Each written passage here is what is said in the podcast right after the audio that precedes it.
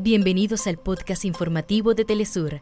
Acá te contamos los temas que son noticia el día de hoy.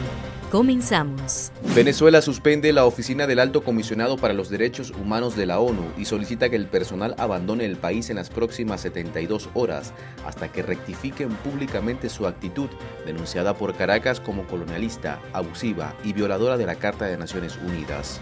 Organismos internacionales se suman al pedido para la elección del fiscal general de Colombia ante un descontento por la demora de la Corte Suprema de Justicia para elegir la terna presentada por el presidente Gustavo Petro.